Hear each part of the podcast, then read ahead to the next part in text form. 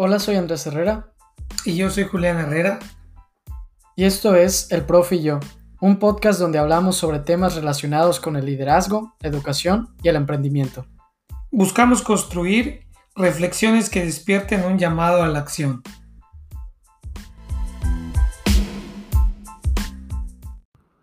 Hola a todos, bienvenidos al episodio 16 del Profe y yo. Hola, profe. Hola, Andrés. Hoy, ahorita en el contexto en el que estamos, surge la necesidad de muchas personas de crear proyectos, crear empresas para que puedan pues subsistir e igual es el momento no de que sale la creatividad también y empezamos a diseñar nuevas ideas de negocio que puedan volverse en unas empresas. Pero hemos visto muchos de, podemos decir, como errores que, que suceden al momento de crear estas ideas. Y en el episodio de hoy del Profe y yo queremos platicar un poco sobre por qué las empresas fracasan y qué podemos hacer para evitar esto. Pues como bien dices, Andrés, en el país existe una estadística que indica que en menos de los tres años las empresas fracasan. O sea, las empresas tienen tres años para, para demostrar que pueden persistir en esta curva de emprendimiento y una vez que brinquen los tres años, pues ya la empresa se, pone un poco más madura. Pero la estadística es que la empresa fracasa antes de, antes de los tres años. Existe un porcentaje muy alto de las empresas que en su primer año fracasan. Y creo que ese es el tema interesante para platicar hoy. ¿Cuáles son esas causas por las cuales una empresa fracasa hoy en día? Sí, más cuando dices esto, lo de la estadística si la comparas con la otra estadística que te dice que en México la mayoría de las empresas son eh, pues pymes, ¿no? No son empresas grandes, sino el mayor número de empresas son pymes que no llegan a crecer. Entonces ahí tenemos como algo que prestar atención de decir por qué no están funcionando el gran número de pymes que hay en México. Bueno, en México más del 97% de las empresas son pymes. O sea, quiere decir que la base productiva del país la están conformando las empresas pymes, no los grandes corporativos, sino las empresas pymes. O sea, la aportación y el pago de impuestos para sostener el gasto público lo está haciendo la empresa pyme. Entonces, ¿no sería interesante, Andrés, que el país estuviera entonces viendo la creación, el sostenimiento de la empresa pyme, si ya vimos que es la base productiva? Sí, y ahora más que esta estadística debe crecer por el número de personas que están emprendiendo nuevas cosas, están creando nuevas empresas que son las que quieren que subsistan con el tiempo, ¿no? Porque realmente se dieron cuenta, ok, puedo hacer algo y quiero sostenerlo con el tiempo, ¿qué tengo que hacer? Y estoy seguro que muchas personas al día de hoy se están preguntando, pues, ¿cómo puedo hacer una empresa? ¿No? Desde mi casa, desde la situación en la que estoy, ¿cómo puedo hacer una empresa que realmente esté bien? Y no caiga en errores para que no suceda esto, ¿no? Que a los tres años o incluso al año, pues deje de funcionar y tenga que buscar otras cosas. Hemos platicado que estamos viviendo en los últimos meses, en este último año, una cultura del emprendimiento más fuerte que antes. Mucho tiene que ver porque han sido empujados, ¿no? Mucho tiene que ver porque con este contexto, pandémico hay gente que se vio en la necesidad de hacerlo. Entonces, hoy más que nunca tendríamos ya que ser más metodológicos y empezar a ver por qué razón esos emprendimientos que hoy están creando puedan no subsistir al año de creación.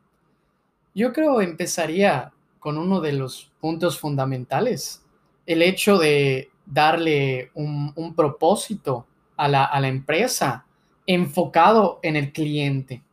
Y creo que esto va desde mucho atrás, o sea, yo lo, yo lo comparo ahorita con las universidades, que llega un punto que puedes distinguir claramente cuando una universidad sí le da eso al cliente, en este caso al alumno, y le da su espacio, le da su personalidad a cada uno y no se vuelve solo un número, ¿no? Porque luego hay muchas universidades que a los alumnos los consideran un simple número para ganar dinero y creo que esto se puede, pues, exportar a las empresas y muchas veces ocurre que ya no ven a las personas como clientes, sino ven a estas personas como un número para que la, empresa empiece a crecer.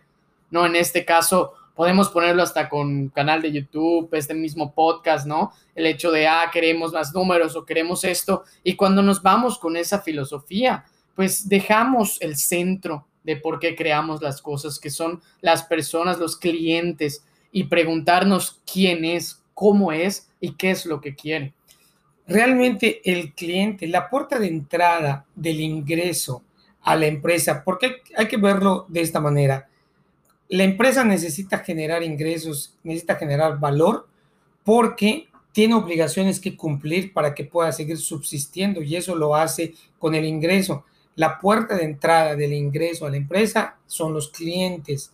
En el momento que tú quitas el enfoque del cliente y tu enfoque es un número, tu enfoque es crear una meta, crear un ingreso, empieza, empiezas a desvirtuar el mismo servicio que le das al cliente. Entonces, con esto lo que yo quiero decir es que en el momento en el que el servicio al cliente, la atención al cliente deja de ser lo prioritario para la empresa, sino generar el ingreso, ahí las cosas ya empiezan a cambiar.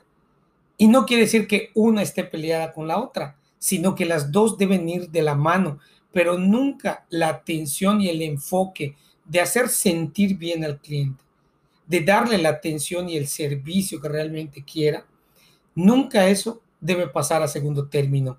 Y cada uno de nosotros, los escuchas, tú, yo que estamos aquí, no nos gustaría que cuando vayamos a un negocio nos trate mal. Si tú vas a un negocio y te trata mal, ¿qué vas a hacer? Pues ya no vas a regresar. Y ahorita con más opciones que hay, pues dices, me voy a otro lugar, me voy a otra empresa. Correcto. Y muchas veces te das cuenta, llegas, por ejemplo, no sé, a un restaurante y el, mesero, pues no está siendo su prioridad para él. Hoy me comentaba un cliente en, una reunión que tuvimos hoy acerca de un outsourcing que le está dando servicio. Me dice, Julián, yo no soy su prioridad para él, entonces ya estoy buscando cambiarlo. Entonces, ¿cuándo fracasa una empresa? Cuando el cliente te cambia. ¿Y por qué te cambia? Porque se da dando cuenta que no es su prioridad para él atenderte bien. Eres un número nada más, ¿no? Sí, yo creo que lo resumiría de esta manera. Hoy es más importante para las empresas que un servicio o un producto, es enfocarnos en el cliente y dar un buen servicio y una buena atención, que es el fundamento de todas las empresas. Eh, hay un momento, ¿no? En la, en la historia de las empresas, del emprendimiento, que hay ese cambio, ¿no? Ya no se ve solo el producto, solo el servicio, sino se ve cómo este impacta en el cliente y cómo lo hace sentir.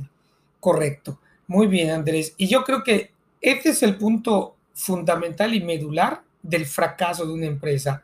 Pero así como es la puerta de entrada de los ingresos a la empresa, también te puedo comentar que la columna vertebral es la parte financiera. Si no existe una muy buena administración y planeación financiera, no vas a poder hacer dos cosas maximizar el ingreso, o sea, la tesorería que estás obteniendo, y dos, reinvertir ese ingreso, esas ganancias para crecer la empresa, para que entonces le puedas dar un mejor beneficio al cliente y a todas las demás figuras que intervienen en la empresa. Porque también, además del cliente, recuerda que en tu empresa tienes que tratar con proveedores, con acreedores, con Hacienda, con el gobierno, con tus accionistas. Entonces, a todos le tienes que retribuir algo. Entonces, si tú no tienes bien administrado el flujo de efectivo, vas a tener serios problemas. Por eso comento, la columna vertebral de toda empresa es una correcta administración financiera.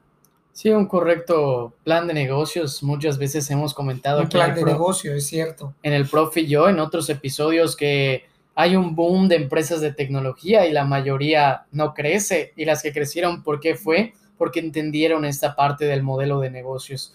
Eh, normalmente pensamos como que la innovación es lo que va a crecer, pero realmente lo que hace que una empresa persista en el tiempo es un correcto plan de negocios, ¿no? Eh, y lo hemos visto con el caso de, Facebook. A mí me gusta mucho la película de, Social Network eh, de Jesse Eisenberg, ¿Por qué? Porque ahí te das cuenta que, ok, Facebook muy bonito, la innovación y todo, pero ¿por qué Facebook sí persistió y sí creció? Fácilmente porque supieron manejar a los inversores y un correcto plan de negocios. Cuando Peter Thiel no es que les da el capital y con eso empiezan a crecer. Misma historia vimos en la película de, de Steve Jobs, de, de este, la, la, primera, la de, no, no la de Mark eh, eh, Feinsberger, sino el del anterior. Uh -huh. Vimos igual cómo la empresa empieza a crecer a raíz del capital que invierte un tercero. Y cómo lo sabe manejar, cómo lo distribuyen, etcétera. ¿no? Entonces, cuando tú hablas del plan de negocio, Andrés, me viene a la mente muchas cosas que entran dentro de un plan de negocio. El plan de negocio incluye también el hecho de cómo, cómo tú vas a poder atraer clientes, cómo vas a poder administrar el ingreso, cómo vas a poder dirigir la empresa y cómo vas a estar siempre constantemente cuidando la innovación. O sea, es un plan de negocio que si tú lo quieres ver dentro de un canvas, está incluido todo el aspecto de una empresa o en un plan de negocio más robusto. Pero hay algo que está faltando y lo comentamos en el capítulo, en uno de los capítulos de emprendimiento que hicimos aquí en el profe. Yo, tienes el plan de negocio, ya lo tienes muy bien asentado, muy bien dominado, pero una cosa es el papel y otra cosa es irte a la realidad.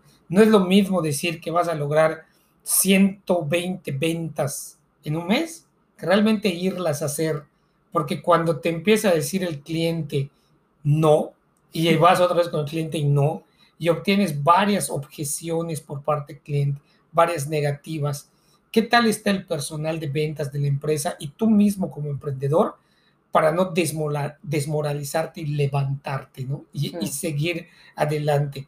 Muchas veces hemos comentado tú y yo que uno de los problemas con las incubaciones en este país y hoy en día es que te comentan y te dicen claramente ese modelo de negocio, ese plan de negocio que tú dices, pero hacer ese networking, esas relaciones con proveedores, con clientes, con distribuidores, con acreedores, muchas veces no existe. Y eso es lo que realmente le hace falta a un emprendedor. Tener ese networking completito que no lo deje tronar o fracasar en el primer año. Sí, el, el, networking va de la mano con el plan de negocios y en este caso Joey Robinet lo pone muy bien en su libro de networking estratégico, que es ver al plan de negocios así como tenemos uno, pues un plan de networking. ¿Por qué? Porque se da cuenta que son dos tipos de planes que van a la mano al momento de, de crear empresas. Y ahora es muy fácil con, la, con el Internet, con, con la tecnología, el poder fomentar este networking de ya no tener que ver a la calle, no salir a la calle y ver a quién, sino con el hecho de en LinkedIn buscar a tu mismo sector, ¿no? A tu misma industria, ahí vas a ver gente que está cercana a ti.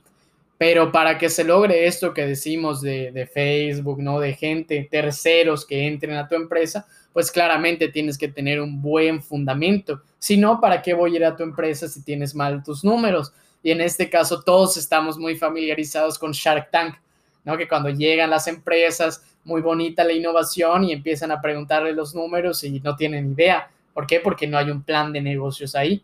Estoy totalmente de acuerdo contigo, Andrés, con que una parte medular para que no fracase una empresa es tener un plan de negocio. Y ese plan de negocio siempre tiene que estar actualizado, porque el mundo de los negocios, desde antes de marzo del 2020, que empieza todo esto de la pandemia, desde antes, el mundo de los negocios ya era muy cambiante, ya era muy competitivo, muy innovador y sobre todo muy tecnológico. Entonces, negocios que no se subían a este contexto, pues engrosaban las estadísticas del fracaso que hablábamos en un principio. Pero el mundo de los negocios después de marzo del 2020 es otro. Sí. Entonces, el plan de negocio no puede quedar igual. Y así como yo siempre he dicho que, por ejemplo, un análisis FODA, ¿no? De fuerzas, oportunidades, debilidades y amenazas, tiene que estarse constantemente actualizando, año con año actualizando. El plan de negocio también tiene que ser muy actualizado, siempre tienes que estar trabajando con él. Y ahí vuelvo otra vez a lo mismo, la columna vertebral que son los números, tienen que estar hechas. Para concluir esta, esta parte del plan de negocio y de los números, la parte financiera, hoy hablando con un cliente también en la mañana, me comentaba Andrés, Mira, el estado de resultados y el balance general, el presupuesto de ingresos, egresos y el presupuesto de flujo de efectivos, no lo tenemos. Lo que manejamos es lo que yo tengo que pagarle de impuestos a Hacienda. Está bien, estás cumpliendo una obligación que tienes que hacer, pero ¿y todo lo demás? Porque además de esos estados financieros, de estos cuatro que acabamos de comentar, Andrés, la empresa puede empezar a hacer indicadores de desempeño financiero, como cuáles saber cómo funciona tu ciclo de caja o ciclo financiero, fundamental cuando manejas insumos para vender a los clientes, tus razones financieras, no todas, las seis principales, las razones financieras de liquidez, las de productividad, las de cobertura, las de, las de, las de margen, todas estas razones financieras, ¿sabes cómo están en tu empresa? Sí, o siquiera sabes qué significa mucho. ¿O sabes qué significa? Que ahorita tenemos la facilidad de poder buscarlo, o sea, realmente decir, oye, pues, ¿qué es esto? Hay que, hay que ponerme manos a la obra de empezar a hacerlo. Y lo más importante es conocerlo, ¿no? Conocer los números, qué significan y cómo están aplicados en tu empresa. Bueno, cuando estaba yo en el CCMX, había una empresa que se, eh, su giro era de ferretería y que cuando pues me contratan, me contratan para hacer esto y les hacemos la diagramación, les hacemos el histograma de, de estos cuatro o cinco indicadores financieros que te acabo de comentar y lo empezamos a graficar mes, mes con mes. Al cabo de los años, tenías ya un año completito, una, una, gráfica de 12 meses de un año, otra gráfica de 12 meses de otro año, y tú veías cómo los picos en algunos meses crecía, por ejemplo, la liquidez, en otros meses crecía el inventario, en algunos meses tu relación de productividad era más alta, en otros meses tu apalancamiento era más alto y ya sabía incluso el empresario con base a parámetros de años anteriores, sabes que Julián, viene el mes en el que solemos tener inventario más alto. ¿Y cuál es la causa raíz? La causa raíz es porque vendemos menos o la causa raíz es porque ganamos más contratos y tenemos que inventariarnos porque si no, no vamos a poder satisfacer las necesidades de nuestros clientes en el momento que deba de ser. Pero si no existe una adecuada administración financiera, Andrés, que está dentro del plan de negocio que tú dijiste, pues entonces vamos a la y se va. Y un emprendimiento no puede funcionar a la y se va. Sí, aparte porque pues este, esto que comentamos ahorita del plan de negocios, pues tiene también que darse cuenta que ok, dijimos primero que es un cliente, ¿no? O sea, hay que tener en cliente, es algo vivo, es una persona, pero pues esos números también nos ayudan, ¿no? De la mano de entender las dos cosas. ¿Por qué? Porque si tienes bien claros tus números, empiezas a tener descubrimientos, ¿no? Los llamados insights de un negocio, ¿qué es lo que hacen esto? Que tú dices, ah, bueno, en este mes estoy bajo, ¿por qué? Es buscar por qué y cómo lo voy a solucionar. O replicar las mejores prácticas que ya hiciste que tuviste que en ese mes hiciste una mejor práctica para que aumente a lo mejor la utilidad neta, replícala en otro mes, sobre todo si ves que el contexto es similar. O las que no funcionan, de plano ves qué pasa, las cambias o las quitas, pero si no sabemos los números, si no podemos hacer estas relaciones, pues simplemente nunca te vas a dar cuenta de cómo mejorar. ¿Sabes qué es lo que no puede dejar de hacer un emprendedor y un empresario? Tomar decisiones el empresario, su trabajo es tomar decisiones.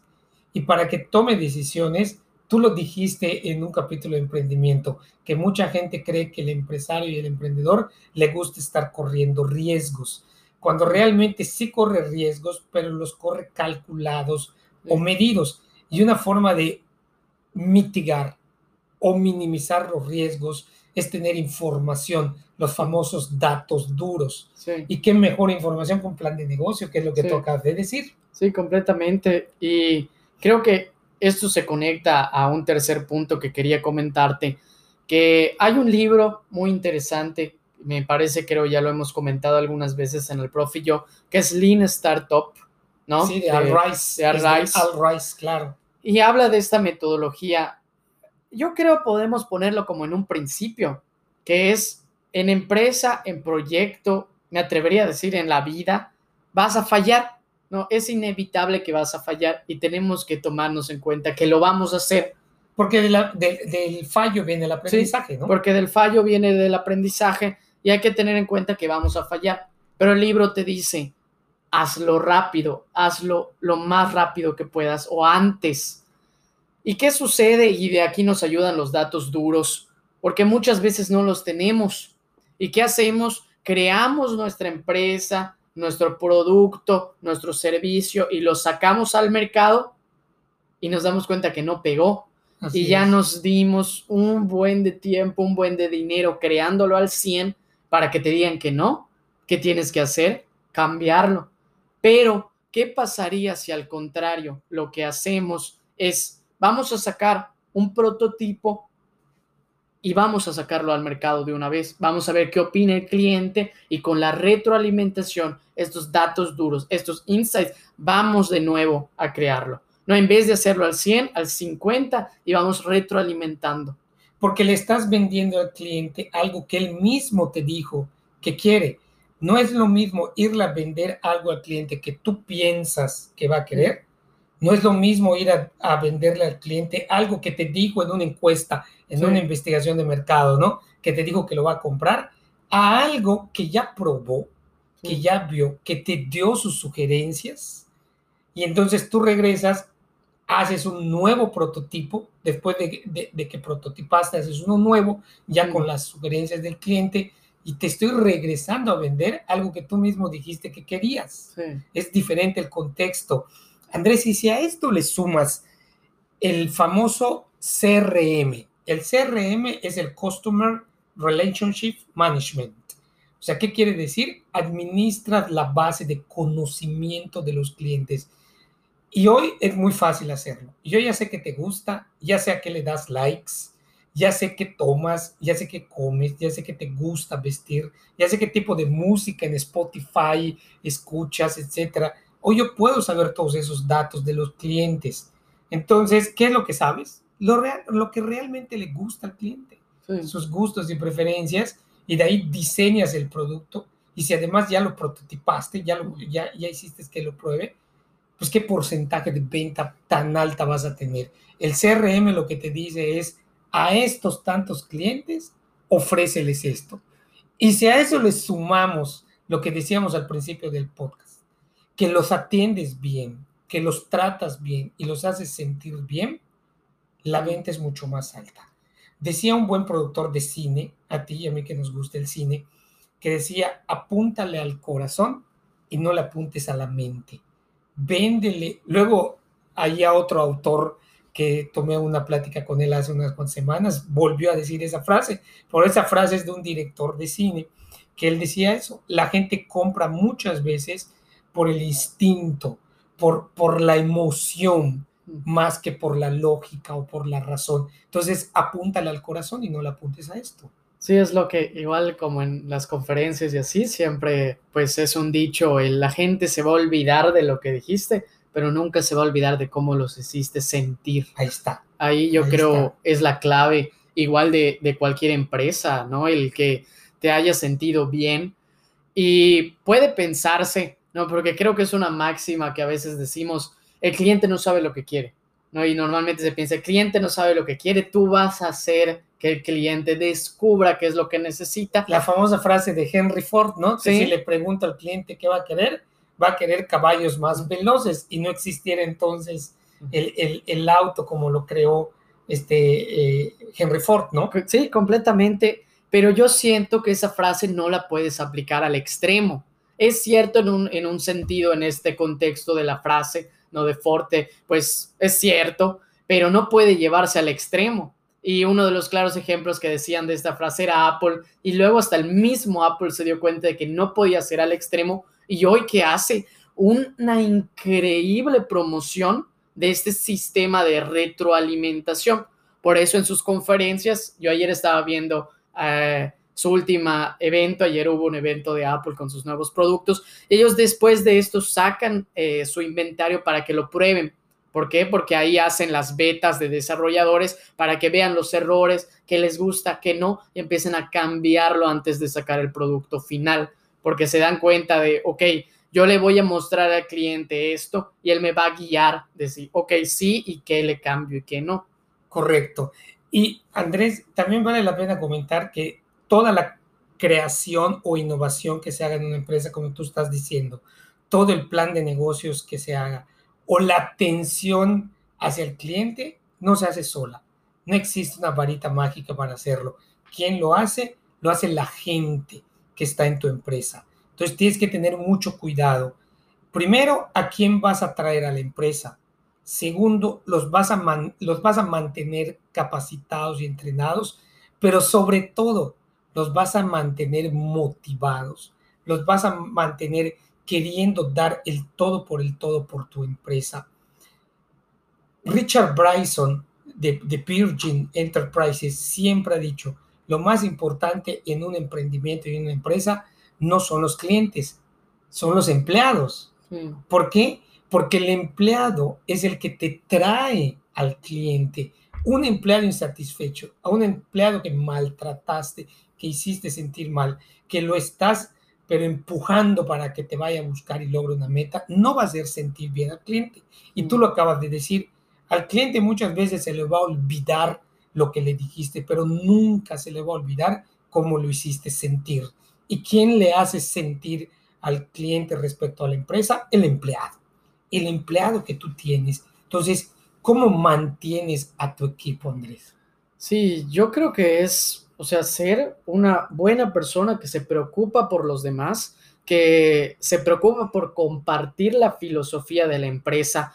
Y esto sucede, yo creo, en muchos casos, he, leído bastantes libros que hablan sobre este fenómeno, que los empleados pues necesitan algo. Muchas veces entran a una empresa, ya sea por invitación, ya sea por necesidad, y no conocen la empresa entonces luego, pues no es la culpa, podemos decir, del empleado que entra a una empresa, sino es de la misma empresa que no comparte bien su filosofía, que no le llegó al empleado. Porque si de una manera tú la comunicas bien, el empleado puede decir, oye, ¿sabes qué? Pues realmente este no es mi tipo de empresa.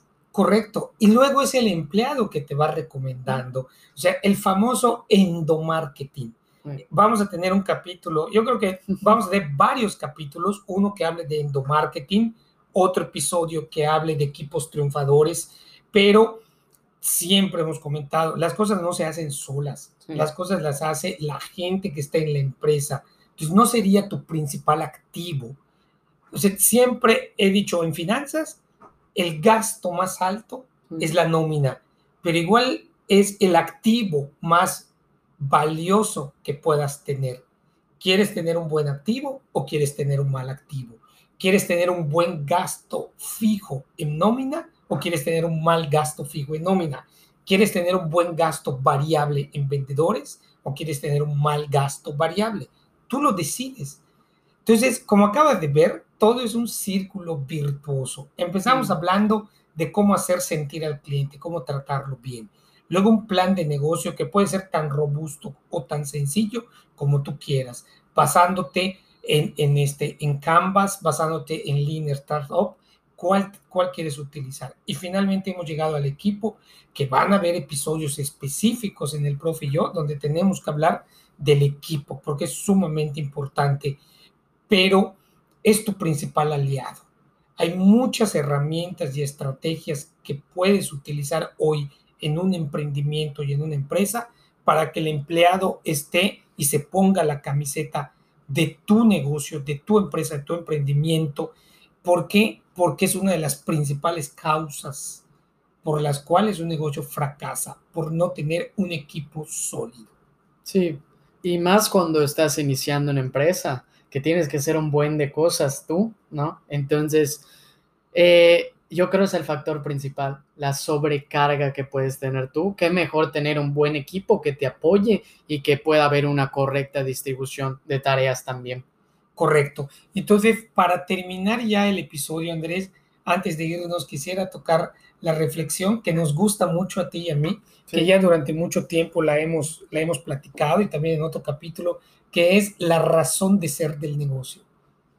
Cuando sientas que estás fracasando, cuando sientas que ya no hay más, solamente acuérdate por, qué, razón iniciaste. No cómo iniciaste, no, qué haces, sino por qué razón iniciaste. El famoso why del Golden Circle de Simon, Sinek que ya hemos explicado, ¿no?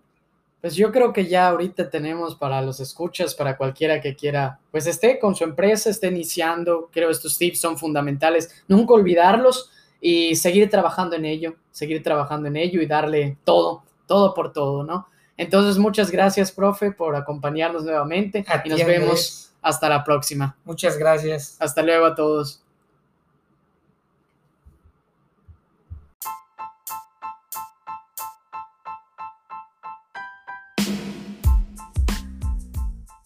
Muchas gracias por escucharnos. Si les gustó este episodio, pueden suscribirse al Profe y yo en Apple Podcasts, Spotify o donde escuchen sus podcasts. Si quieren mandarnos un saludo, hacer una review o sugerir algún tema para platicar en próximos episodios, pueden mandar un mensaje y seguirnos en las páginas de Instagram y Facebook como el Profe y yo.